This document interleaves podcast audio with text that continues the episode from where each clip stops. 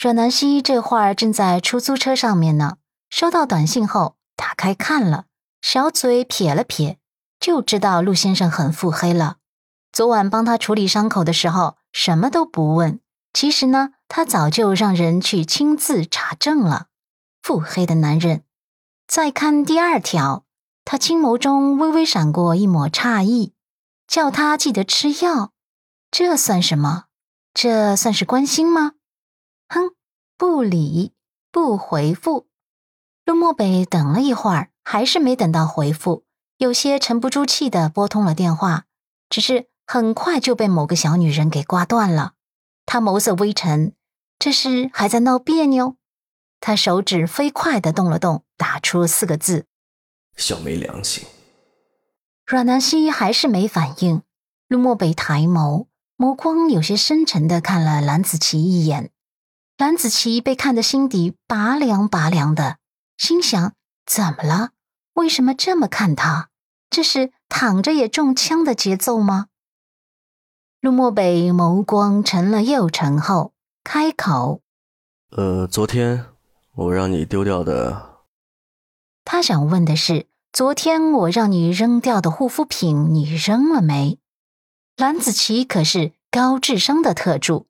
知道总裁这是后悔让自己扔掉那些护肤品了，立刻抢着回答：“呃，没有，总裁，那些护肤品啊就在车里的后备箱放着的。”心底却暗自捏了一把汗，幸亏没扔啊！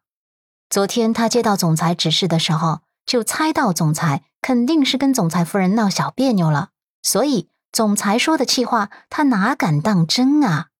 陆漠北闻言点头。很好，你不用再跑一趟法国了。蓝子琪松了一口气。当阮南希再次看见手机屏幕上跳出来的短信后，又愣住了。面膜买了，还买了一些其他的护肤品，今晚回家带给你。他眨巴着清澈的眼眸，这是讨好吗？想着傲娇的陆先生打出这句话时候的表情。他忍俊不禁的笑了，坐在他边上的阮伊人注意到他的反常后，凑过来问道：“咋啦？哪个男人给你发短信了？”阮南希脸颊顿时红了，红扑扑的，像是熟透的苹果。他扭捏：“你看，陆先生给我发的。”阮伊人吃惊的看着他，一脸的惊喜：“啊？”是陆先生在撩你啊！这么看来，你们这感情培养的够迅速的，这是好事啊！阮南希收起手机，哪有撩我，就是普普通通的发发短信啊！阮艺人明显的不信，南希，你别当我是二傻子好吧？普通的发发短信，你能一脸的怀春样？你看你那小眼神。一会儿意外，一会儿错愕，一会儿又惊喜，一会儿又羞涩。阮南希慌乱：“嗯，哪有啊？你看错了，我很淡定的，就是普通的发发短信啊。”阮依人还是不信：“你给我看看，不然我就不信。我看看你们聊天的程度，推算推算你们发展到什么程度了。”阮南希没办法，只好把手机给他看。他看了之后，激动道：“哇塞，果然有奸情！陆先生居然在用面膜和护肤品讨好你！我的南希啊，你就等着被霸道总裁丧心病狂的宠爱吧！快说说，你们都到什么程度了？嗯，圈圈叉叉了吗？”阮南希简直羞死了，捂住他的嘴巴。小点声，还有司机师傅在呢，哪有你说的那么夸张？我跟陆先生目前为止清清白白的。阮依人盯着他看，真的，你没骗我。阮南希很认真的点头，嗯，真的。阮依人信了，不过还是很激动。嗯，只能说是暂时没发生点什么。不过依我看也快了，哼，南希啊，你说你要真的能闪婚闪回来一个超级疼爱你的总裁老公，该是有多么幸运啊！我想想都替你高兴。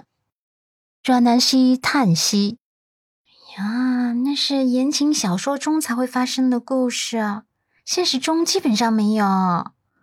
不过你激动是应该的，因为你面膜代购回来了，我还可以顺便分你一点其他的护肤品。”阮依人激动的亲了他一口，嗯，是哦，想想都激动。谢谢我的小西西。阮南希脸上粉太厚了，亲得他满嘴的粉，他连忙擦擦嘴。说话间，已经到了盛夏咖啡厅了。阮依人掐准了时间，确定目标人物已经到达之后，才带着阮南希一起进去。而几乎是同一时间。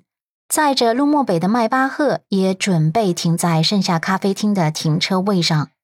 蓝子琪下车帮忙打开车门，然后陆漠北便出现在视野之中。正黑色的西装衬得他的气质金贵而内敛，袖口散发出金色的光芒，低调而又有些奢华。他只静静地站着，周身就仿佛自动聚焦了一层光环。举手投足间，与生俱来的尊贵散发到空气中。他那双幽深的眸子中折射出的都是淡漠，那姿态宛如睥睨天下的王者，气场强到无与伦比。陆漠北的眸光淡淡的扫向盛夏咖啡厅门口的那两抹背影上，其中一人的侧颜他有些眼熟。想了几秒，才想起，他的确是见过那女人的。她好像叫阮依人，是某个小女人的好闺蜜。他的眸光在阮依人身上扫了两秒后就收回了。至于阮依人身边的那抹身影，他选择了自动忽略，因为那女人穿着低胸裙，低俗到了极点。蓝子琪跟在陆漠北身后提醒着他：“总裁，时间不多了。”陆漠北淡淡挑眉：“走吧。”他提步走进去。